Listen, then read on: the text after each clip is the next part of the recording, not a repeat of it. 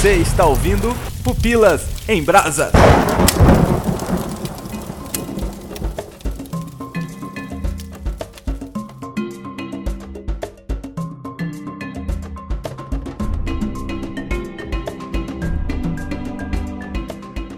Aqui é o Léo Agrelos e eu já vi um rinoceronte e eu não sabia se ele era asiático ou africano. Mas você viu onde? Eu vi na, no, no zoológico. Ah, mas quantos chifres ele tinha? Dois chifres ou um chifre? Esses rinocerontes de cativeiro, eles tiram o, o chifre, né? Ah, mas não tem um lugar, tipo Hellboy, tá ligado? Hellboy não tem um chifre. Sei lá, mas... mano. Fiquei, fiquei procurando lá o chifre Ah, do cara. Não Não, sei, porque viu? tem. Tinha lá o rinoceronte. O meu pai não me colocou pra frente do fosso pra eu ver se, se o rinoceronte tinha dois ou não. Eu fiquei na área de segurança certinho. Ah, tá bom. Aqui é Jefferson Silva e o rinoceronte do Brasil é o refrigerante Dolly. Dolly. Putz, é, propaganda do Dolly é, é isso aí. Aqui é a gente Xavier e vamos lá pra mais essa aula de biologia. Não é isso, não, né? Qual é a matéria que estuda os rinocerontes? É, o Homem-Aranha. Puxa vida, hein? Esse é quadrinista. Pode crer, o rino é. Ele se veste de rinoceronte, ele não tem os poderes. É mesmo, cara. Será que não é baseado? Pode crer. Não, mas ele não se transforma em rinoceronte, ele se veste. Ele se veste, exatamente. Não, mas os caras se rinoceronte. Ninguém tá entendendo nada, né?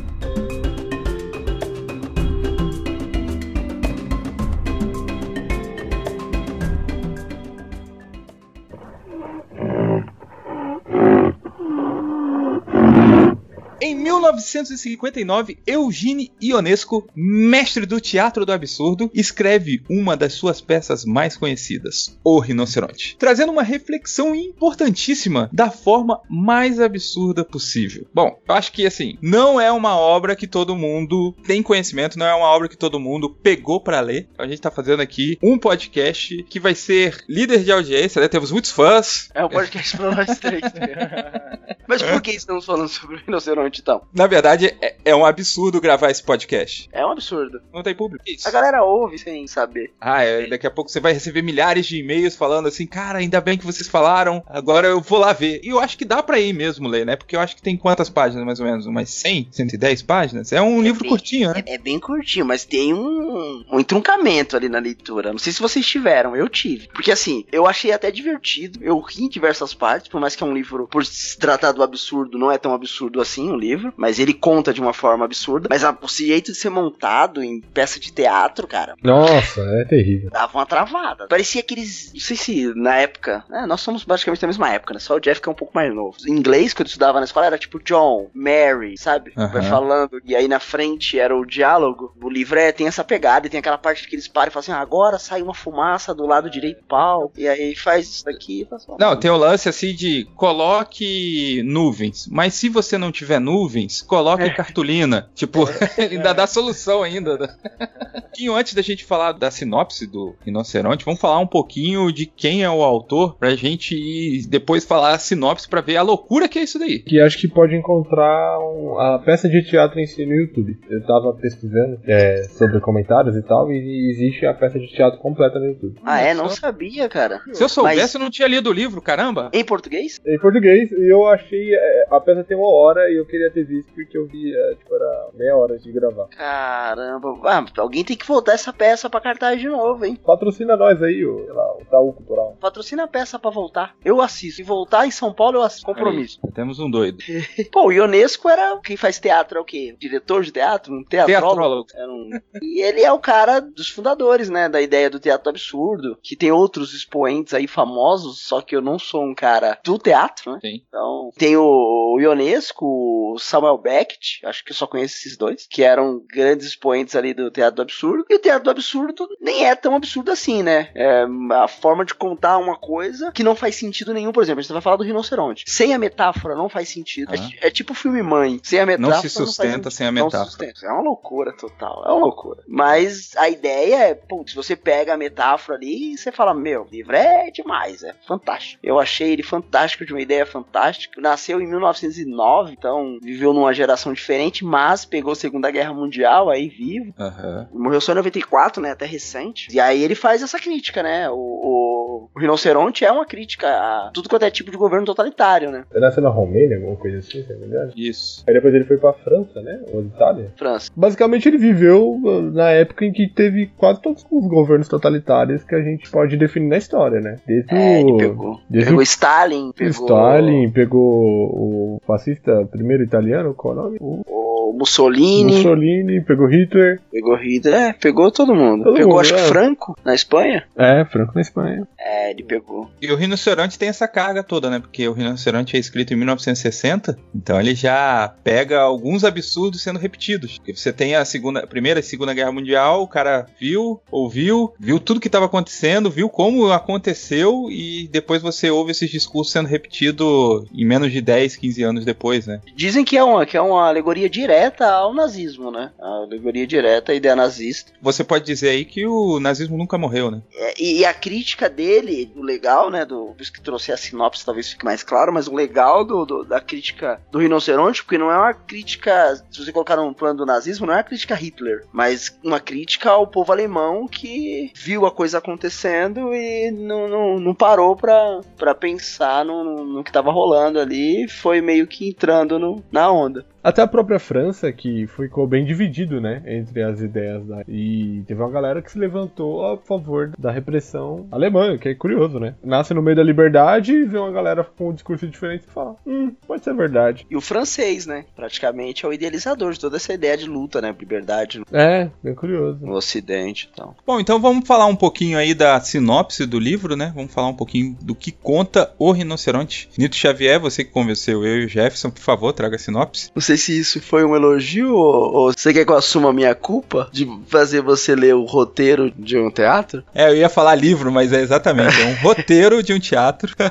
Acho que foi o meu primeiro roteiro. Obrigado, Nito. Agora eu já li um roteiro de um- uma peça você de nunca teatro. leu é, Shakespeare? Não. Aí então, ó, vai lá, vai lá ler mais roteiro de teatro. Cara, o rinoceronte, a história começa com um café, né? A galera tá ali num, num lugar, as pessoas conversando sobre a vida e coisas triviais. De repente passa um rinoceronte correndo, e aí a galera fica tipo, putz, um rinoceronte, tá ligado? França sempre passa um rinoceronte correndo. Aí depois o rinoceronte volta, e aí depois meio que eles descobrem que não é um rinoceronte indo e voltando, né? Que são mais de um rinoceronte. Eles até E aí? discutindo que espécie é, nossa, será espécie que é? é, se é, se é asiático, se é africano. O asiático tem um chifre, o africano tem dois, só que depois as galera não sabe qual é que tem um chifre, qual é que tem dois. E aí fica esse debate maluco. Mas antes desse debate, tem um detalhe que, tipo, quando acho que é o terceiro rinoceronte que passa, o pessoal meio que não dá mais atenção, né? Tipo, ah, Ah, Tá bom. tá, é, é isso mesmo. um rinoceronte. E aí só vão realmente dar atenção no risco do rinoceronte quando ele começa a bater na escada. Não, ele mata o gato, não mata? De alguém que tava lá. Mato, cara. Mas é engraçado que ele mata o gato, o rinoceronte, e a galera fica discutindo o rinoceronte, sabe? E tipo, tá o corpo lá do gato, a mulher chorando por causa do gato. Ah, não, beleza, beleza. Vamos discutir aqui qual o tipo de rinoceronte que. Não, mas se você perceber, todas os- as discussões de fundo são idiotas. Aham. Todas as discussões são besteiras. E eu acho que aí vem aquela questão da crítica. Tipo, você ver algo acontecendo e as discussões que,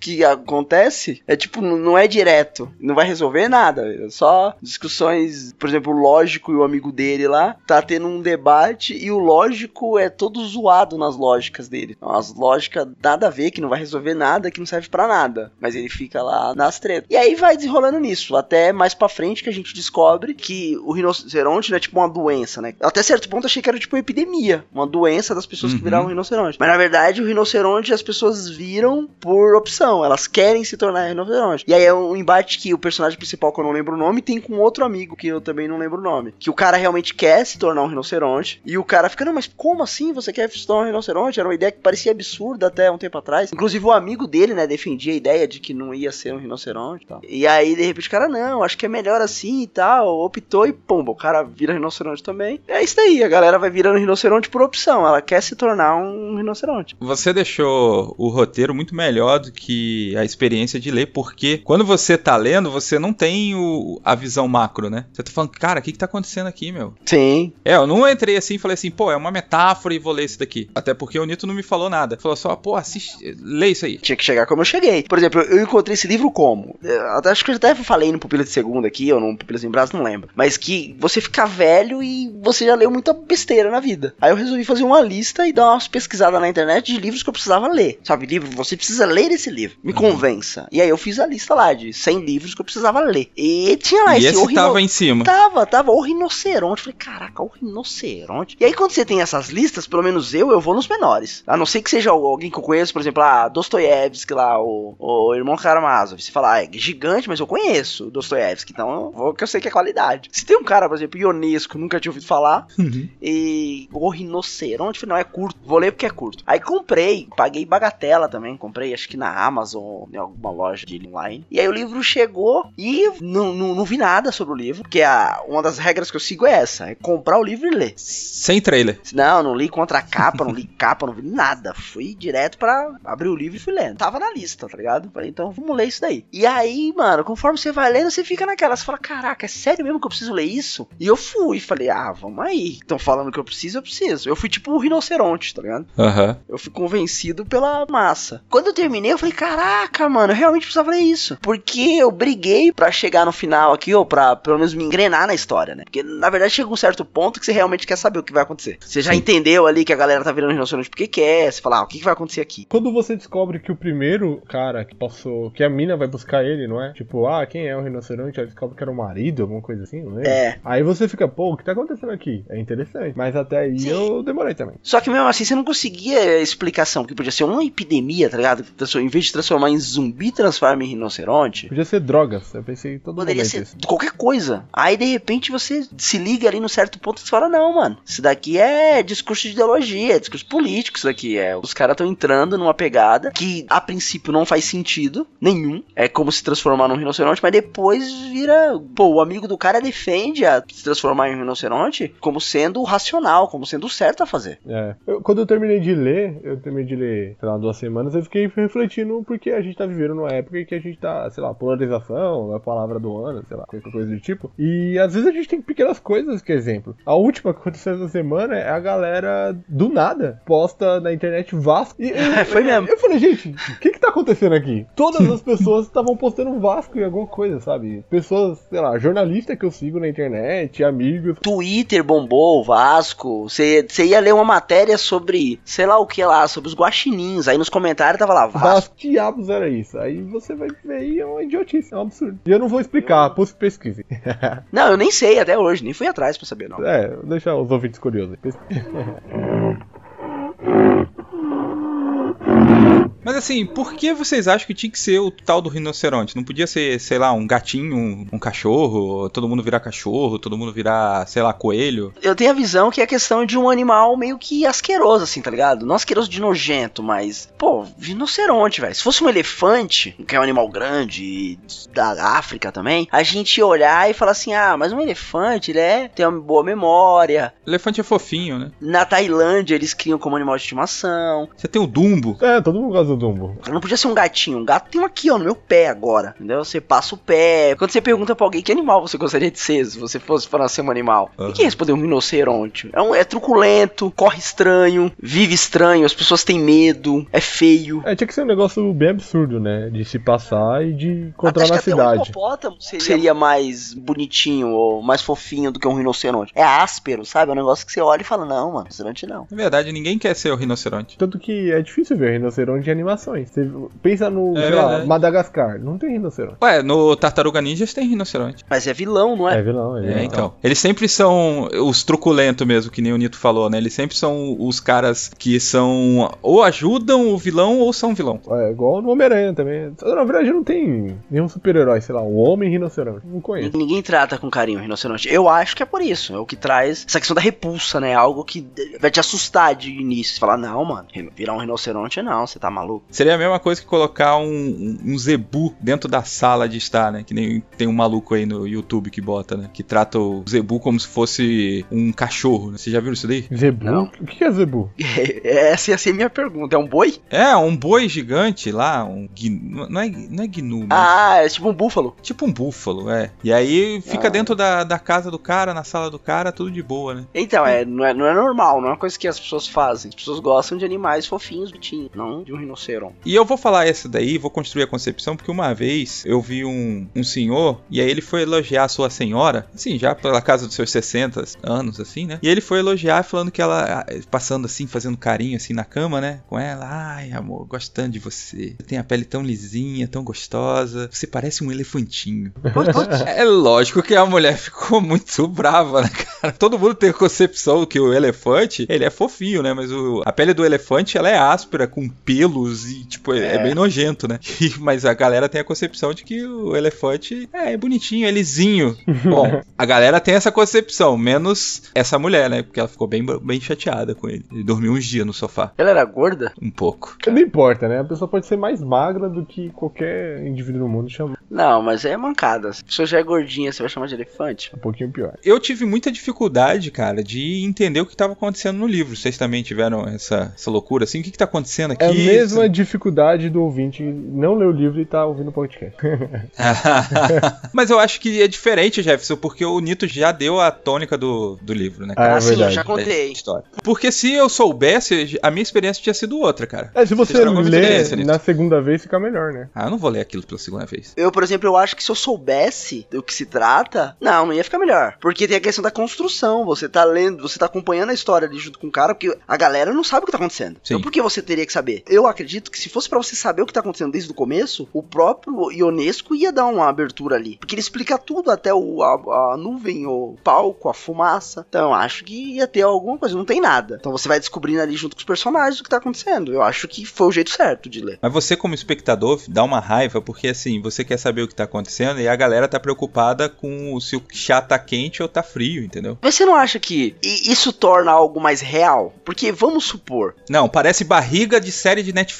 Não, mano. v- vamos, supor, por exemplo. as coisas não acontecem da forma que acontecem nos filmes e nos livros, entendeu? Ah, Vamos supor que os alienígenas começassem a invadir a Terra agora, tá ligado? A gente ia, lógico, se preocupar, porque a mídia massifica isso e ia jogar pra todo mundo que os alienígenas estão invadindo a Terra. Mas, junto com isso, eu ia estar discutindo, por exemplo, com a Thaís sobre qual margarina comprar, entendeu? ah. Quando você tem um filme ou um livro que tem um tema, muitas vezes a discussão, tudo fica em volta daquilo. E na vida real não é. Você discute outras coisas e discute aquilo também. Eles discutiam os rinocerontes também. Mas depois de um tempo o rinoceronte virava é, trivial. Falar, ah, tá bom, tem os rinocerontes correndo, então nós vamos ficar discutindo isso de novo. Ah, tudo bem, morreu o gato da mulher, a gente volta pro rinoceronte. Com um foco totalmente estranho, mas volta pro rinoceronte. Depois, é, vamos discutir outras coisas. E aí o rinoceronte tá quebrando a escada aqui. Ele vai subir ou não vai subir? Ele vai invadir ou não vai invadir? O que, que vai acontecer? Aí a gente discute ele de novo, quando o perigo tá muito próximo. Então, quando tem uma Uhum. notícia nova, a gente discute. A nação viveu isso com Mariana, que aconteceu e tudo, meu Deus, a barragem quebrou, destruiu uma cidade, pessoas morreram, e o assunto foi, foi indo, ninguém ligou, aí apagou. Morreu. É, morreu, aí a gente começou a questionar, nossa, será que a Bruna Marquezine e o Neymar estão juntos? Será que tá acontecendo Hum. entre eles e tal? Aí aconteceu agora Brumadinho, e todo mundo, meu Deus, barragens, aconteceu, que terrível. Ok, mas por exemplo, se você fosse na, na época que aconteceu o Brumadinho e colocasse lá no G1 e fosse olhar, ou no UOL, sei lá, as, mate- as mais clicadas, não ia ser isso, cara. Era capaz de você ir lá clicando e, tipo, o mais clicado ser Bruna Marquezine saiu da academia e pegou o celular. Pode ser. Acho que num Eu- eu- dia as coisas ficam muito na mira. Aí depois a gente esquece. É, é, Com uma certa frequência eu faço isso. Olha os mais clicados pra ver. É absurdo, cara. Os mais clicados geralmente são coisas assim que você fala, ah, não. Não acredito que alguém clicou nisso, tá ligado? Uhum. Galera discute besteira. Aí você clica só pra ver o que, que é. Não, não clico.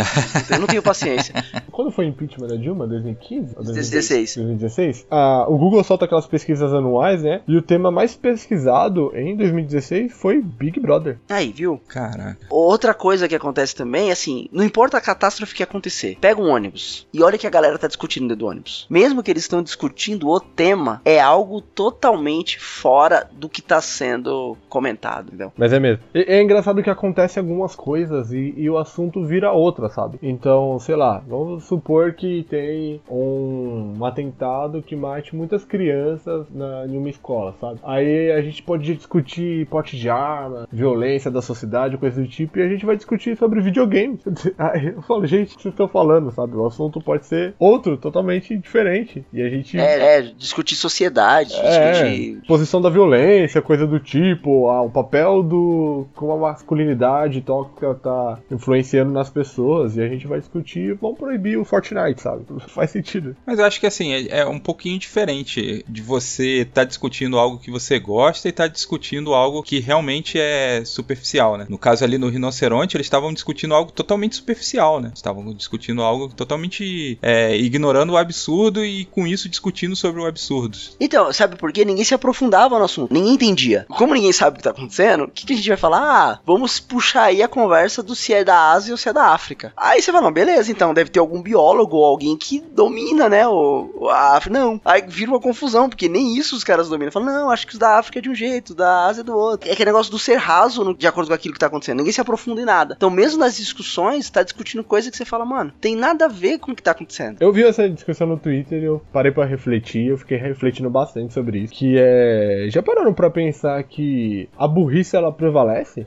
Nos últimos tempos a gente tá vivendo muito isso. A burrice tá prevalecendo em vários assuntos, em vários Mas, aspectos. mas você acha que é só nos últimos tempos, cara? Talvez pudesse ser há muito tempo, sabe? Há muito tempo a gente tem as a burrice prevalecendo na população geral, mas de alguma forma, dentro do que é importante sendo pautado pela sociedade, algumas coisas importantes eram pautadas. Mas hoje parece que é, virou, né? Talvez, num passado, as pessoas elas estavam discutindo coisas idiotas entre si, entre a população geral, mas o que tange o, o problema, né? a- o governante e tal, de alguma forma, alguma coisa importante ia passar pra essa galera. Então, os assuntos importantes ia passar pro geral. Mas hoje parece, pelo que a gente tá vendo, aparentemente a idiotice tá prevalecendo em todas as esferas, assim. algum tempo atrás, ou muito tempo atrás, se tinha pouca informação. Com pouca informação, o cara, ele era raso porque ele não aprofundava aquilo que ele tá ouvindo. Então ele ouvia pouco, sabia pouco e discutia menos. Hoje tem muita informação, mas eu acho que continua a ideia de que se chegar a informação até mim, ok, eu não eu vou ver, mas eu não vou atrás de nada. Então continua assim, os debates aumentaram porque chega mais informação, mas não existe o domínio do conhecimento daquilo que chega. Você não vai atrás pra descobrir outras fontes ou pra se aprofundar naquilo que foi falado, mesmo na própria fonte. Entendeu? Ah, eu, eu sigo tal veículo de imprensa, vamos supor que seja isso. A informação chega em mim por aquele tweet lá, eu fico clicando. Mas muitas vezes nem o clique pra ler toda a matéria existe, entendeu? Então você vai pegando aquilo que é superficial do mesmo jeito. Chega mais informação, mas o conhecimento continua o mesmo que sempre foi, porque não, existe aprofundamento. Antigamente a gente dizia que a gente estava na geração Wikipédia, né? E que saudade dessa época, porque depois veio a, a geração Twitter, que era 140 caracteres, e hoje a gente tá numa geração onde eu sigo uma hashtag no Instagram de pensamentos e eu acho que eu sou um filósofo, né? É. Não, a gente tá pior, a gente tá na no- a notícia que chega no WhatsApp e essa notícia vai ser a verdade que tá falando. Os caras debatem hoje com memes.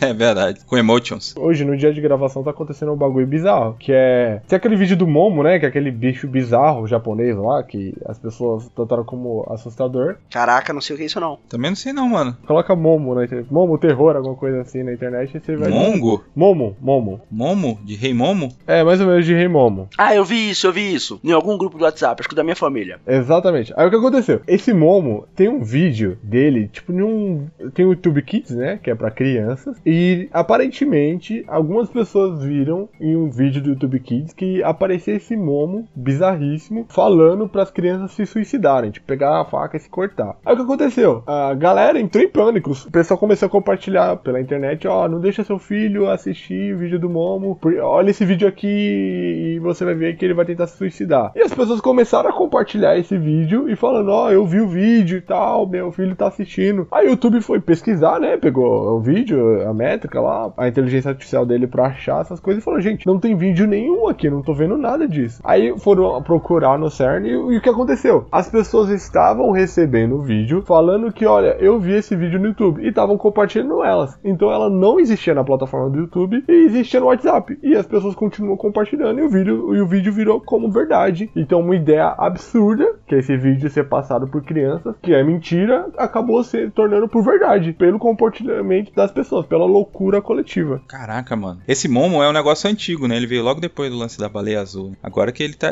voltou com força, parece. Né? É, voltou hoje com força. Mas é sempre assim, né? Todas essas matérias e esses alardes, nunca é a primeira vez, né? Sempre, ah, voltou aí, da época que era do e-mail, sabe? Tem umas, Aham. umas correntes que você fala, não, isso daí era, eu recebi por e-mail, depois recebi no Agora eu tô recebendo, sabe? Sempre vai estar recebendo. Eu tô recebendo no WhatsApp, mas eu já recebi tudo quanto é rede social antes. Só que a galera continuou compartilhando, cara. Eu faço parte de um grupo de WhatsApp, de uma das escolas que eu trabalho, que o cara compartilha a notícia. Aí tem um maluco lá do. que trabalha na, na sala de informática lá e tal, e eu chamo ele de, de farsa, né? Que ele é o cara que vai postando que é falso. Só que, tipo assim, já aconteceu de postarem a matéria hoje, o cara postar que é falso na sequência, aí na sequência, a mesma pessoa compartilhar a mesma matéria. Aí o cara ir lá e citar o nome do cara na postagem, falar, ó, tá vendo aqui, ó, eu já postei que é falso. E aí dá tipo uma semana e sair de novo, mesma pessoa mandando. Você fala, mano, não adianta. Tá perdida a humanidade.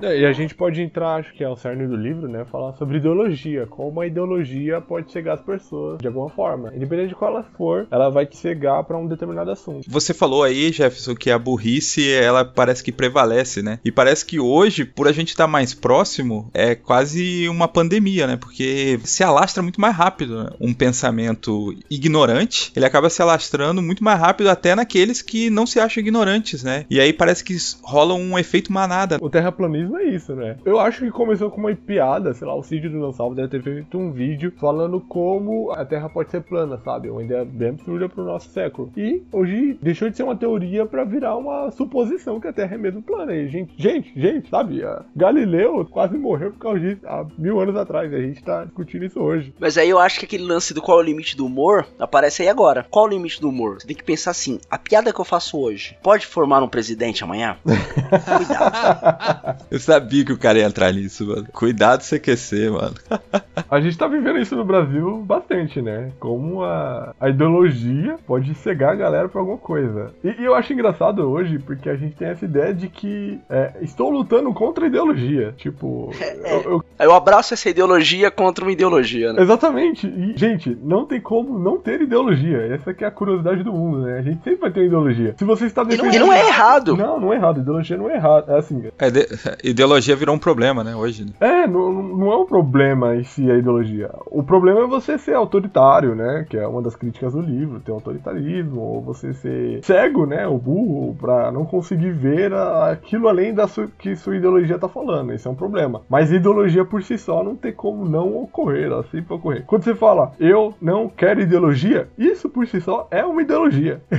Sim, sim. Quando você fala escola sem partidos, é algum partido. é, eu não quero falar de política, é um ato político. É um ato político. Burro, mas político. Exatamente. Lá na história tem uns amigos ali e eles é, acabam brigando e se separando devido à, transformação, né? E a gente vê isso em cada eleição, cada assunto que acaba se polarizando e a gente vê pessoas, famílias sendo destruídas, amigos terminando as amizades por causa de um não concordar com o outro e parece que assim, ó, se você não concorda comigo, chega, acabou, você vai para um lado, eu vou pro outro e anos de amizade e jantares de família acaba por ali. Então, como que a gente pode trabalhar isso, né? Porque parece que o grande alerta que o Eugênio faz nessa história, nesse absurdo todo, é justamente isso daí, né? Como que a gente pode trabalhar? Amigos se separaram, famílias acabaram por pensamentos diferentes. Como reverter isso? Ou como lidar com isso? Cara, mas assim, vocês realmente têm a ideia de que a, a minha posição política pode acabar com uma amizade minha? A burrice sempre prevalece. Essa, essa, essa é a frase do Cash. pode. É, era amizade, porque assim, ó, eu, eu putz, conheço gente de tudo quanto é visão política, sabe? Aquelas que eu realmente considero como amigos e que pensam diferente de mim, a amizade continuou depois da eleição, ou antes da eleição, ou a treta. Agora, tem uma galera que você fala assim, não, mano, esse cara é chato, e independente da posição política dele, não, tem gente que concorda comigo na posição política, e eu fico longe na hora que a gente que vai falar sobre política, entendeu? Porque eu acho que o cara, ou a opinião, ou muitas vezes como o cara se coloca, vai contra a ideia do, do diálogo, entendeu? Daquela questão de ele faz mais mal pra visão política dele do que bem. É, acho que esse é o ponto. E, e tem o ponto da sobrevivência também, né? Sei lá, no tempo da Alemanha nazista, quando o Hitler tava se levantando, você podia ser um amigo de alguém que tava com a ideia de Hitler. Mas você podia ser judeu, por exemplo. Então, pô, aí. Ah, não, tudo ok. É, ok, não tem ok. como, né? É uma questão Não, de faz sentido. ah. autopreservação. Eu sou amigo de um cara da Ku Klux Klan. Não dá. É, exatamente. Mas tu falou assim, em questão de eleição, por exemplo, as amizades, amizades mesmo, não foram embora. Foi embora, tipo, o que tinha ali de peso a mais, tá ligado? Você fala, ah, mano, ou você é o babaca, que pode ser que não seja o outro, tá? Não, pode ser que você seja tão babaca ao ponto de falar assim, não, não, não dá pra ficar. Ou você enxergar no outro um extremismo que você fala, não, isso- esse extremismo é maior do que a nossa amizade. Então, não tem por que que eu ficar trocando ideia com esse cara. É tipo o corintiano chato. O corintiano chato, o São Paulino chato. eu já dei aula, por exemplo, pra um grupo de São Paulinos, que eu sou São Paulino, mas sério, tinha jogo que eu torcia pro São Paulo perder. Porque a primeira aula no outro dia era na sala dos caras. E falava, mano, se o São Paulo perder, eles vão estar pianinho. Se o São Paulo ganhar, eles vão estar infernizando. E na época o São Paulo ainda ganhava. Ainda. E aí, é, ainda ganhava. Aí eu falei, meu, Faz tempo. prefiro que o São Paulo perca. Porque eu consigo dar minha aula em paz, que os caras não vão ficar falando de São Paulo a cada 3 segundos, entendeu? Mas, Anitta, eu já vi você discutindo com um cara que é seu amigo também. E ele pensa totalmente diferente de você. E, tipo, a discussão foi levada na boa, assim, na zoeira. Será que você consegue conversar sério com uma pessoa que tem uma visão antagônica sua? Ah, consigo, cara. Com esse mesmo amigo que você tá citando, eu consigo. Consigo conversar seriamente, colocando pontos sérios e chegar no final e falando assim, ó, velho, eu não tô com a verdade, você também não está com a verdade aqui, mas nós temos pontos de vista diferentes e tanto eu quanto você, a gente quer uma sociedade melhor. Uhum. Só que, por exemplo, eu não me enxergo como um extremista de esquerda, não me enxergo. E esse cara também não se enxerga como um extremista de direita. Mas quando você olha pra ele, Quando eu olho pra ele, ele tá muito distante da minha visão. Quando ele olha pra você, ele te vê um comunista. Exato, é a mesma coisa. É a mesma coisa. Mas a gente consegue se respeitar ao ponto de falar assim: não, peraí, nós estamos aqui tendo um diálogo sobre tal situação. Não estamos aqui pra tentar impor a opinião em cima de ninguém. E aí você vai tentando esclarecer muitas coisas, por exemplo, do meu próprio ponto de vista. Quando você conversa com um cara desse ponto de vista, de outro extremo, ou que pelo menos aparenta estar muito distante, quando você conversa, você fala: putz, é realmente, alguns pontos eu não estou levando em consideração pelo fato de eu já ter a minha visão formatada. E eu realmente tenho já a minha visão formatada, entendeu? Eu acho que Agora- quando a dialética ela está aberta, é quando você pode ter uma relação saudável com a pessoa. Quando ela se fecha, quando você não consegue ter uma conversa construtiva, alguma coisa do tipo, aí você vai mais pro lado do autoritarismo, sabe? Mi- minha ideia que importa e eu não quero saber de você. Aí que você Aí é pode. zoado. Aí você tem que começar a cortar relações, sabe? É bom pra sua saúde. Mas não tem como reverter isso? Existe casos. Se o cara fala e te ouve, e ele fala e te ouve, por mais que ele fale a mesma coisa, você fale a mesma coisa, e a conversa não chega em lugar nenhum, mas vocês conversam ao ponto de um falar, o outro falar, um falar, outro falar, ok. Eu, por exemplo, conheço pessoas que não dá pra conversar sobre política, porque são pessoas que vai conversar com você, vai dar o ponto de vista dela. Na hora que você vai falar, essa pessoa sai pra beber água, essa pessoa ri enquanto você tá falando, ou não presta atenção. Pra quando você termina de falar, a pessoa olha e joga um ponto que você fala, meu, você não prestou atenção em nada do que eu falando. Aí não tem a dialética. Se não tem dialética, você nem tenta. Você deixa pra lá, você, você vai falar de outra coisa. Você sabe que vai se estressar, porque isso realmente me estressa. E tem a questão da empatia também, né? Se a outra pessoa não tem empatia por você de alguma forma, por mais que ela tenha uma opinião extremista, mas ela tem algum relacionamento empático com você, você pode ter algum tipo de relacionamento com ela. Então, sei lá, minha mãe pode ter, sei lá, pensar extremamente diferente do que eu penso hoje. Mas é minha mãe, ela me ama mais do que quase tudo. Ok, exatamente. Aí você pode ter um relacionamento tranquilo com a pessoa. E até quando você tem uma empatia, às vezes o que você tem como ideologia, ela fica é, por baixo do que a relação e faz diferença. É, tem um caso famoso hoje, é o George Clooney e a esposa dele, desculpa, eu não lembro o nome da esposa. O George Clooney é um dos caras que é mais contra a- o Trump nos Estados Unidos. E a esposa é muito a favor. E ele fez um tweet recentemente criticando o Trump. O Trump fez um tweet, ele fez um tweet reclamando do Trump. E a esposa foi quem respondeu ele, tipo, é, contra, sabe? E eles são casados. O Schwarzenegger não era casado com uma democrata e ele republicano? Tem essa pira aí, né? Não, não são mais, né? Não, são Não é mais um bom exemplo, né? Não é um bom exemplo, né? É tipo falar. né? Mas, mas, por exemplo, eu, eu- já ouvi de uma pessoa, tipo, muito querida, muito próxima, que falou que preto e nordestino não se dá bem na vida porque são acomodados e não gostam de trabalhar. Só que é uma pessoa nordestina e preta. Capitão do Mato. Sabe, é, é o tipo de negócio assim, que na hora, e, e é o tipo de pessoa que fala e sai, tá ligado? Não, não, Aham. não, não fica pra ouvir. Na hora dá vontade de pular e bater. É, é realmente a sensação de, não, precisa agredir essa pessoa. Só que você fala, não, peraí, vamos tentar ver qual é o background aqui. Por que que chegou nessa conclusão? Por que que tentou chegar nisso? Por quê? Porque é uma pessoa que tá próxima, uma pessoa que você gosta, uma pessoa que você tem carinho, você tenta imaginar o porquê que chegou nisso. E aí você vai buscando coisas que talvez te conforte da ideia de que, ó, existem algumas coisas que precisam ser quebradas antes pra quebrar essa opinião. Não, não importa o que você falar agora, Ela tem um relacionamento com pessoas que pensam desse jeito e sempre falou para ela desse jeito. E ela aprendeu isso e tá reproduzindo sem nunca ter parado para pensar no que tá falando, sem nunca ter parado pra pensar que ela é nordestina e que ela é negra, tá entendendo? Uhum. Porque até a questão de, de, É um conceito que eu não sei se, se é para todos, ou pelo menos da minha opinião, o fato de ter a cor negra não te faz um negro. Na questão de, de se enxergar, entendeu? Ah, eu, eu, me vejo como negro. A menina que se vê como mulher, ou o cara que se vê como negro, ou o cara que se vê como homossexual, sei lá, o cara que se vê como um empregado, o cara que se vê como um patrão. É diferente o fato de você estar na posição ou de você se enxergar como. Eu posso ser negro e me enxergar como branco, ainda mais no Brasil, que todo mundo meio moreninho, meio pardo, sabe? Que existe um degradê gigantesco aí, e você se coloca onde você quiser. Eu, se eu chegar e falar que eu sou branco, mesmo tendo a pele morena, eu posso me enxergar como. Alguém vai falar, ah, mas você tem um nariz de tal jeito, você tem um cabelo que é de tal jeito. Então eu não sei se essa pessoa, nesse caso, ela se enxerga como negra. Se ela se enxerga como nordestina mesmo tendo nascido no Nordeste, entendeu? É, ou como homossexual. Você tá falando do Fernando Holiday?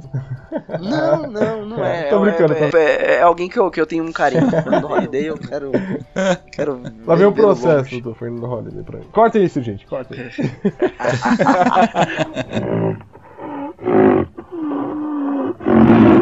Mas olha só, lá no livro nós temos essa polarização, né? Um querendo virar rinoceronte e outro ficando como ser humano, né? Mas se a gente for analisar assim, pro cara que não virou rinoceronte, era um absurdo virar ou aceitar ser um rinoceronte. Mas e pro rinoceronte? Também não era um absurdo ficar como ser humano? E tipo, como lidar com essa polarização? Porque quem tá do outro lado, ele pensa que é um absurdo o Nito pensar do jeito que ele pensa. O Jefferson pensar do jeito que ele pensa, enquanto o Nito pensa que é um absurdo o cara pensar daquele jeito. Como que a gente lidar com essa polarização? Oh, se você analisar bem no próprio livro, as únicas pessoas que ele para, que você vê um diálogo do porquê virar, do porquê não virar, que tem uma, realmente uma conversa do personagem principal, é com a mina que ele quer dar uns pega lá, que é meio que o, né, a namoradinha, e o amigo. Porque antes da ideologia ou antes da, das ideias, existia amizade, existia um querer bem. Com as outras pessoas, não tem essa discussão dele. Agora, eu não sei realmente se ele não vira o rinoceronte, porque realmente ele é alguém alguém militante e não quer ser um rinoceronte, ou se é, sei lá, por incompetência de virar, entendeu? Então, é um, é um personagem muito paspalhão. Até o próprio personagem principal, que é o cara que não vira o rinoceronte, que ele poderia ser um herói, ah, o cara que não foi vencido por uma ideologia absurda, é um bobão. Então você nem sabe se ele era alguém realmente melhor do que os outros ou se ele era um pior do que os outros. Ele era um perdedor que não se tornou um rinoceronte. Eu acho que é aí que tá a beleza do livro, sabe? Às vezes as pessoas. Existem muitos fatores para elas virarem alguma coisa e às vezes tem um laço, sabe? E acho que por isso que a gente tem um efeito manada. E é, todo mundo acaba indo por um lado só. Por, por mais absurdo que seja. Porque as pessoas elas têm os laços humanos e elas começam a enxergar e isso vira muito forte e ela vai se integrando com o semelhante e ela vai indo, tranquilamente. Eles começam a discutir, tipo, nossa, o, o rinoceronte é bonito, né? E claramente ele não é. É um animal tudo totalmente diferente do ser humano. Tipo, o rinoceronte é mais bonito do que um ser humano. E essa ideia absurda, ela começa a ser assimilada por compaixão, sabe? Por eu preciso de um relacionamento humano e eu vou me encaixar naquela situação. E eu vou, vou me encaixando ali. Se você analisar essa questão da afetividade e do, do ponto de vista, a gente aqui, né, eu, Jeff, uma galera, a gente tem um, um grupo de discussões absurdas. E a gente percebeu que dentro desse grupo é muito difícil trazer pessoas que pensam diferente. E não, e não é por questão que se fala, ah, é, é questão afetiva de, de questão de amizade. Não é isso. Porque quando a gente começou a participar, eu não conheci o Jeff, por exemplo. Tinha pessoas que eram muito mais próximas do Jeff, ou sei lá, pessoas que eram muito mais próximas uma das outras, que acabaram saindo por causa da questão da opinião diferente mesmo, da divergência de opinião. E não era agressivo, não era ofensivo, nunca foi, pelo menos, olhando do meu ponto de vista. não, sei se, não sei se o Jeff discorda. Mas olhando do meu ponto de vista, nunca foi uma discussão ofensiva. Mas a galera percebe que, tipo, não, não tem todo mundo com ideias iguais. Ah, tem muita gente que discorda de mim, então eu acabo não indo. Ou acabo não comparecendo, por quê? Porque não vale a pena. Chega uma hora que você fala assim, não, peraí, cadê as, as discussões e os debates? Não tá rolando, por quê? Porque a gente concorda um com o outro. Mas é engraçado então, então... que, por exemplo, dentro do que a gente participava, né, é, houve situações que a gente, a gente definiu, sabe, pra nós mesmos, ó, galera, a gente tá aqui pra discutir e a gente não quer mudar a opinião de de ninguém, é só pra né, ter- levantar É, as ideias e Hum. falar. Ninguém tá certo. É, ninguém tá certo. E houve alguns momentos que algumas pessoas vieram e falaram, não, isso é o certo, sabe? Tentou passar pra outra pessoa.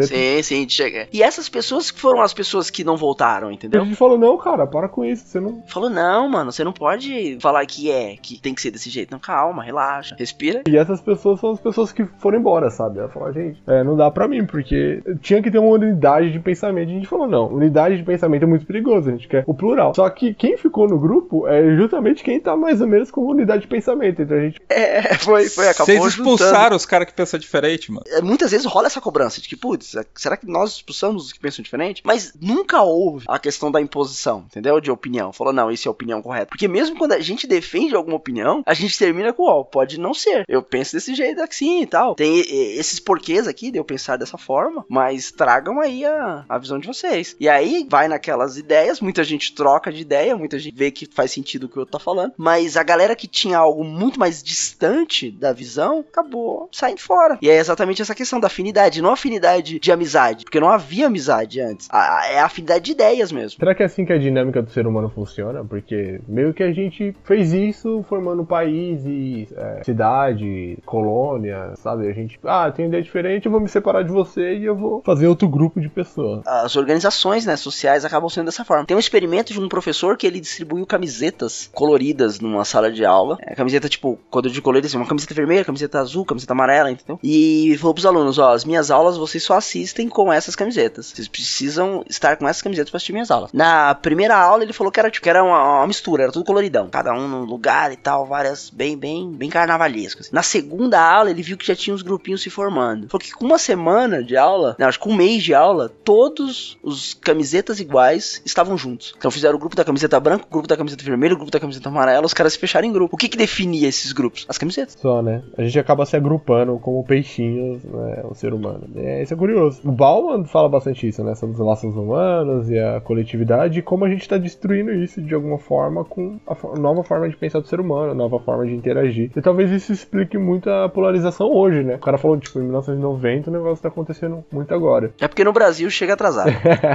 Ah, no Brasil talvez a gente esteja adiantando algumas coisas que aconteceram lá fora. Mas a, essa polarização política, ela pode ser um sintoma bem grande de como está a nossa relação. Inclusive como falta dialética, porque as redes sociais, por exemplo, que é uma coisa que no- a gente podia ter visto antes, falar, nossa, talvez a gente aproxime as ideias, né? A gente co- coloque voz nas pessoas e hoje, até com a promulgação muito fácil da fake news, tá vendo que tá se tornando uma- um péssimo negócio, tá fazendo mais mal do que bem. Tá elegendo pessoas. Eu acho que o cuidado que a gente tem que com a polarização e com essas ideias estranhas de rinocerontes não tá direcionado só de um lado. Porque existe o contra-ataque. Uhum. Entendeu? Cê- existe o contra-ataque. Vamos, vamos supor, você tem um, um absurdo de um extremo. Pra esse absurdo de um extremo, vai ter um outro absurdo de um outro lado pra equilibrar a balança. Se um perde força, o outro tenta dominar. Todos os discursos que acontecem, por exemplo, é, para defender uma ideia absurda, a ditadura militar, por exemplo, no Brasil. Por que, que ela existiu? Ela existiu pra proteger a gente de um levante comunista que tava ocorrendo. Então, tô sendo irônico, tá? Nessa parte da fala. Mas o, o que acontece é o seguinte: existe um medo, e pra proteger de um medo, você desenvolve algo ruim. Pega aí o exemplo de escola, velho. Tipo, os, os cadernos de ensino sexual aí, vindo com membros masculinos ali saltando pelo, pelo livro. Pô, é uma parada absurda, né?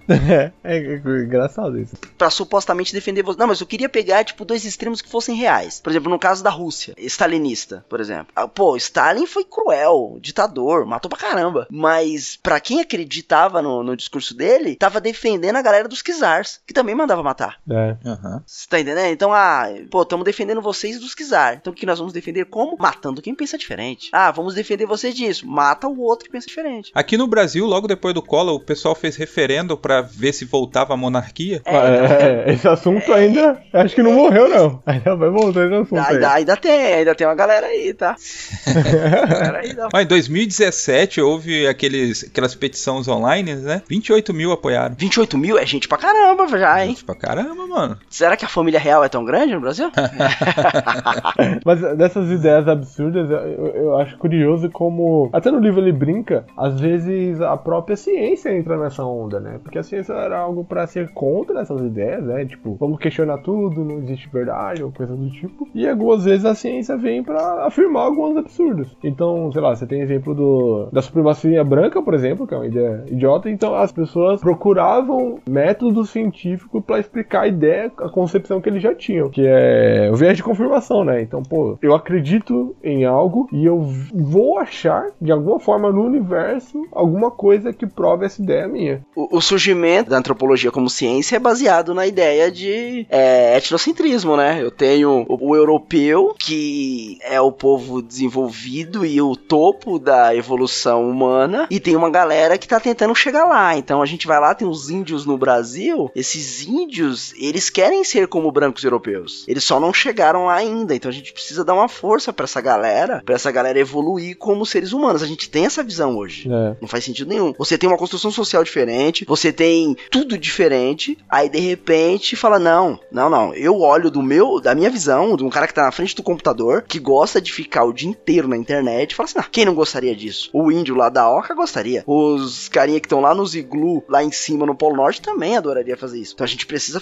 ajudar essas pessoas a evoluírem como seres humanos. E a evolução do ser humano é saiu do macaco e virou o cara que usa computador. Só que a gente pensa hoje, por exemplo, quando a gente fala que. Eu vou falar falas que eu ouvi no final de semana. Tipo, a gente fala falas, por exemplo, que, ah, mas aquele nordestino, como é que ele vai discutir lá de onde ele veio o, o ponto? Ele não sabe de nada. Como se ele fosse alguém inferior, tá ligado? Por quê? Porque ele não sabe o que eu sei, ele não manja de Facebook. A métrica que eu uso é a minha visão social, é a minha cultura. Eu tenho certeza que no futuro a, a humanidade pode olhar pro passado e ver absurdos que a gente tá tentando promulgar e são absurdos, sabe? E coisa simples, sabe? Eu, eu vejo o pobre defendendo ideias de pessoas ricas, sabe? O máximo de absurdo que eu vejo hoje é o cara chegar pra mim e falar: Ah, a gente podia parar de cobrar impostos de rico, né? Vai melhorar a economia. Que, cara, o que você tá falando, sabe? Você é pobre, você é mais pobre do que eu. Como, como você pode estar falando isso? Não, eu acho que se ele aumentar os meus impostos e tirar os impostos do rico, vão melhorar as coisas pra mim. E não tem o mínimo cabimento. Por exemplo, se tira os meus direitos, o patrão vai,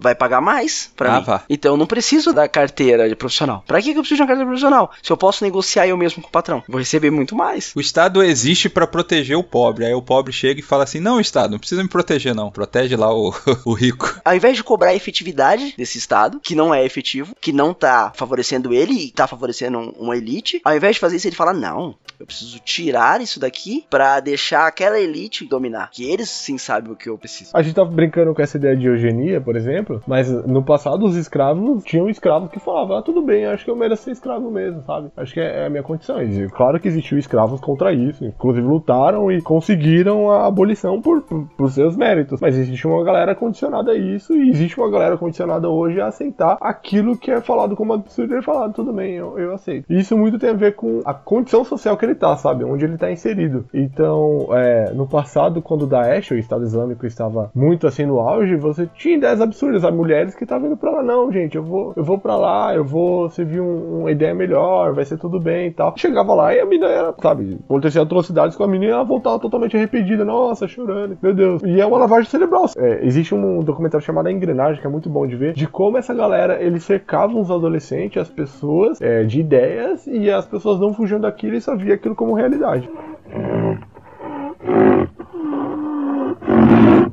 O interessante do livro, ele mostra que não é só a condição social, né? Pô, não é só porque o cara ele é mais pobre ou desprovido de, de educação, embora isso seja um campo fértil, não é só ele que vai entrar nessa onda, né, cara? Você vê ali no livro, você vê pessoas que, tipo, tem bom estudo, tem bom traquejo ali, entende sobre o mundo, entende sobre as coisas e mesmo assim tá entrando nessa onda de virar rinoceronte. O próprio lógico, né? Isso, o próprio lógico. dentro da sua lógica, e, e aí eu acho que é referência àquela questão da ciência, né? Do cara que quer saber os porquês e que não sei o que, mas mesmo assim vai que vai, vai lindo. Eu acompanho o Big Brother eu- de tabela, porque a Jaque assiste e ela me conta tudo o que acontece no Big Brother. O cara, quando começa a justificar demais, né? É, não justifica não, a gente. Não, Vai lá, não vamos vai lá, te julgar, cara. não. Vamos te julgar, não. Não vou polarizar aqui, não. É, do Big Brother. Mas é, é interessante pra você ver como funciona a sociedade, né? E tem uma menina lá que ela é, tipo, ela é estudada em direito, sabe? E a Jaque me mostrou uns vídeos e ela falou uns negócios absurdos. Absurdos. Que você fala, cara, como essa pessoa tá falando isso? E é uma pessoa formada. E você vê pessoas formadas que de- defendem, por exemplo, a terraplanismo. E você fala, gente, como assim? Você, você estudou? Como você consegue defender uma ideia tão, né? Se estivermos errados e a Terra for plana mesmo? E todas aquelas imagens da NASA foram complô. É, o relógio é um negócio errado, o Porto Sol é um negócio errado, os astros que a gente olha é errado. Se você voar de avião um pouquinho mais alto, você consegue ver curvatura da Terra, né? E a explicação deles é porque o, o vidro do avião é côncavo, é por isso que a gente vê a... É sério? É sério, o horizonte meio, meio curvado. Ah, ah, mas é lógico, né? Tá. É tipo, todo mundo filmou com a GoPro lá em cima. E todo mundo tava errado, né? A gente pode ir longe, né? Poxa, gente, a gente tá vivendo num lugar que as pessoas estão chamando a Globo de comunista. Não, porque a Globo promove coisas comunistas. Gente, não, o Facebook também, o Facebook, o YouTube que barra canais. Assim, tem alguém que não é comunista, assim, só pra. Não, o comunismo deu super certo, cara. Tá todo mundo comunista, né? Não, gente, se a Globo é comunista, porque eu não tô assistindo ela, vou ligar aqui. É... Se a Globo é rica, então vamos fazer esse negócio de comunista aí, porque dá certo, né? O Facebook é rico, o YouTube é rico, o... a Globo é rica. Vamos ser comunistas. Eu tava discutindo um amigo meu, ex-amigo, na verdade, até briguei por causa dessa polarização política. Ex-amigo, ex-amigo. Olha aí, olha aí, ó. Eu briguei, é. 2018 foi duro. Foi, foi duro, foi duro. Aí ele tava falando, tipo, dessa questão de comunismo. Não, porque toda comunismo no mundo faliu e tal. É, e ele começou a citar, não, porque Cuba, sei lá, Nicarágua, é, Venezuela. E ele foi citando. Eu falei, tá bom, cara, mas tá esquecendo da Rússia e da China, né? Não, eles não eram comunistas, eles eram capitalistas. Eu só mandei a foto do parlamento chinês com a foice e o martelo gigante. Eu falei, mas o que, que eles são? Não, eles são outra coisa. Eu falei, pô, pô, cara. Não, mas é porque eles têm um mercado aberto, um mercado neoliberal, privatizado. Na China o governo não manda em nada, as empresas são todas privadas. O governo chinês vende tudo pro modo neoliberal de, de governar. Esses caras são todos malucos. Só vai lá pra China então e fala lá pro qualquer chinês que eles são capitalista, pra você ver. é porque existe uma ignorância no próprio argumento, né? Porque se a gente for parar pra pensar, não existe o fascismo, o comunismo como eles nasceram, né, cara? Então houve toda uma variação. É lógico que o cara ele consegue falar isso daí. Não, hoje o chinês, a China e a Rússia não é comunista tal. O seu argumento cai por terra quando você também compara países como Venezuela e Cuba como comunismo. Porque se eles fossem, eles seriam diferentes e eles não poderiam chamar, ser chamados de comunista, né? Exato, exato. Porque o comunismo em si nunca foi aplicado em sua metodologia completa no, no planeta Terra. Igualmente Mas liberalismo. nada vai ser aplicado. É, é uma utopia, é bonito pra caramba no papel, o ser humano é zoado e alopra tudo. E tanto o, o maluco que xinga o comunista, quanto o maluco que defende o comunismo, esses caras, eles no fundo, no fundo, eles não querem perder liberdade. E aí o que que eles fazem? Eles vão e colocam os países que tiraram a liberdade como exemplo pro bagulho. O cara fala assim, não, mas os governos de direita não não funciona. Olha lá Hitler, tá ligado? Olha, o governo de esquerda não funciona. Olha lá Stalin. Você fala, pô, mano, é sério que, tipo, não dá pra citar alguém que tenha no meio termo que o cara pelo menos tenha liberdade de comprar? Ou, no comunismo não tem, porque você não tem liberdade, que o governo rouba tudo pra ele. Mano, isso não é comunismo, isso é. Mas parece que realmente a burrice prevalece, porque era para você estar tá lutando por sistemas que impeçam isso, né? Exato, independente do que vier. Independente de esquerda ou direita, sangue azul ou vermelho. Isso, você não pode tirar algo que é inerente, que é a questão da liberdade. Ah, esse, esse regime tem liberdade? Tem. Vou poder falar mal? Vou poder xingar meu presidente? Vou. Ninguém vai me fazer represária? Quando eu falar mal, ninguém vai falar assim, mas e o PT? é, é meio aquela pegada do, do Fahrenheit 451. Não existe uma imposição direta do governo tirando a sua liberdade. Mas existe uma imposição da população tirando sua liberdade, porque tem coisas que é melhor não discutir, sabe? Ah, vamos falar de política, vamos. Aí o cara fala assim: ah, pô, tá, tá zoado, né? 2019. Começou ruim, começou ruim. Nós estamos nós estamos em março e tá zoado, tá zoado. Não precisa ser comunista pra, pra saber, tá zoado. Ah, se tivesse com, a, com outro, estaria melhor? Eu não sei. Só ganhou um. Então tá zoado. Ponto. Vamos falar do que tá zoado. E você que votou no cara que tá zoando, ou no cara que bolou o governo que tá zoado, vamos cobrar o cara. Você votou nele. Você tem que uhum. cobrar ele. Pô, você tem que xingar quando tem que tiver que xingar. Pô, a gente fez piada da Dilma um tempão, mano. Fernando Henrique, Cacete Planeta, a gente adorava. Pô, alopramos Fernando Henrique, alopramos Lula, alopramos Dilma, alopramos todo. A mídia perseguiu todos esses, cara, a mídia golpista. Todos esses foram perseguidos, cara. Se você olhar lá no, no, nas matérias com o Fernando Henrique, a, a, mídia tava falando mal, caindo em cima. O Lula, qualquer coisinha que ele fazia, tava caindo em cima. A Dilma nem conta, né? Porque isso é recente, a gente lembra. Todo pronunciamento dela era piada pronta. Tinha hora que não dava nem pra zoar mais, porque falar, ah, não, essa. Parece que ela entrou no jogo. Ela tá querendo fazer piada mesmo, só pode. Ou sei lá, querendo chamar atenção pras piadas, para ninguém ficar questionando os absurdos da, da, da politicagem. Imagem e tal. Mas agora, se, se fala mal, não pode. Então, a gente quer liberdade, a gente quer xingar o cara, a gente quer falar mal, a gente quer criticar mesmo. E não é porque eu sou pessimista. Que se dane o otimismo. Que se dane. Eu vou me lascar com otimismo ou com pessimismo. Eu quero, eu quero poder falar mal, sabe? Quero, eu sempre pude falar mal, quero falar mal agora. Mas você criticar o cara que votou nisso, você tá criticando a moral dele. Porque ele votou na ideologia do cara, embora ele estivesse votando contra ideologias. E aí a ideologia é algo que tá dentro de você, que tipo assim, é, é a tua moral, cara. É como se fosse assim, é, é um fundamento básico, é um axioma seu. E aí é como se você abrisse mão disso daí. E aí o cara ele não percebe que você tá falando assim, pô, eu não tô, não tô te atacando, cara. Eu tô atacando a, o cara que tá vacilando. Podia ser qualquer um, inclusive o meu candidato. Por exemplo, eu tenho uma mãe extremamente petista. Minha mãe, ela é aquela que acompanhou o Lula, lógico, ela tem as suas. Hoje, né? Ela tem o seu, seu pé um pouco atrás com toda a situação. Mas é aquela que acompanhou e perguntava: e aí, Nito, será que ele vai ser preso mesmo? Ai, Nito, será que, sabe? Torcedora, torcedora. Tinha aquele negócio de. No, mesmo que ela sabia que podia estar acontecendo justiça, ela um pezinho atrás de que, putz, mas né? Cara, eu passei oito anos abrindo os olhos da minha mãe para as coisas ruins que o governo fazia, sabe? Uhum. Chegar em casa, sentar com ela na mesa e falar, mãe, mas ó, você tá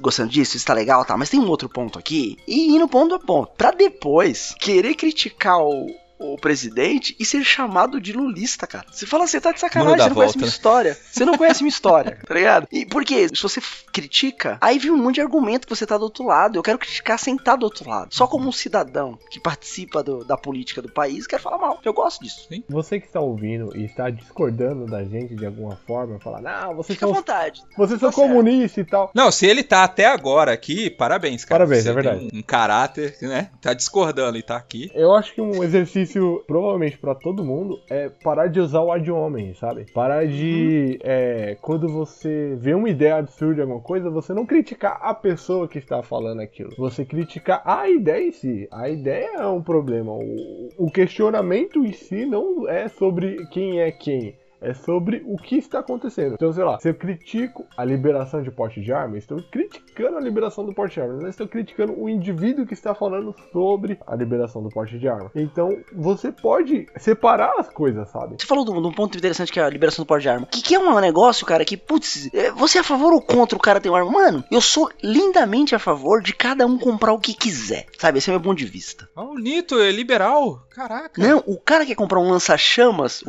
ele compra um lança-chamas. Agora, não, é, eu não tô entendendo pra onde vai isso aqui. Agora, presta atenção. Siri tomou a voz do Lito e tá falando. Véio. Me dá só um segundo. Hoje, do jeito que o Brasil tá, com a educação que o povo brasileiro tem, com a situação que nós estamos vivendo, é viável isso acontecer? Outro ponto, liberalismo econômico, que os caras, meu, os caras fazem milagre falando disso, que assim, assim resolveria. Ok, lindamente, meu, se é para todo mundo enricar e para todo mundo empreender e para também, sou lindamente a favor. Ok, começa agora. Mas pensa pensa bem, com o abismo social que nós vivemos no país, é viável nesse momento? Talvez não seria melhor implantado na Suécia, onde todo mundo vive muito bem, onde a galera já tá ali parecida, ou não tem mais nem preso, os caras estão fechando prisão. Não seria melhor em lugares desse jeito? Por que no Brasil e por que em 2019? Vamos esperar um pouquinho, amadurecer um pouco mais como sociedade, se preocupar com as bases. Aí depois vocês podem jogar tudo isso daí, cara. Se tiver preparado para ter uma arma em casa, ok. Eu não quero. Eu não vou ter porque eu não sei nem tocar violão direito. Imagina tirar.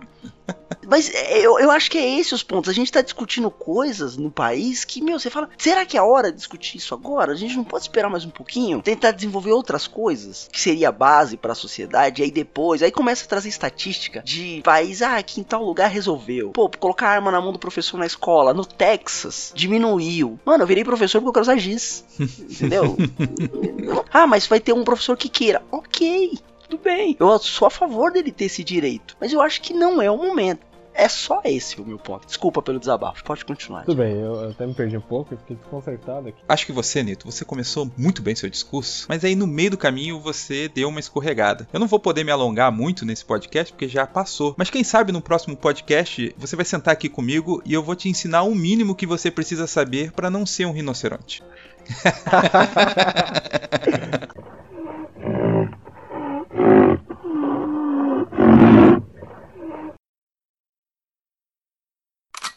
Hasta la vista, baby.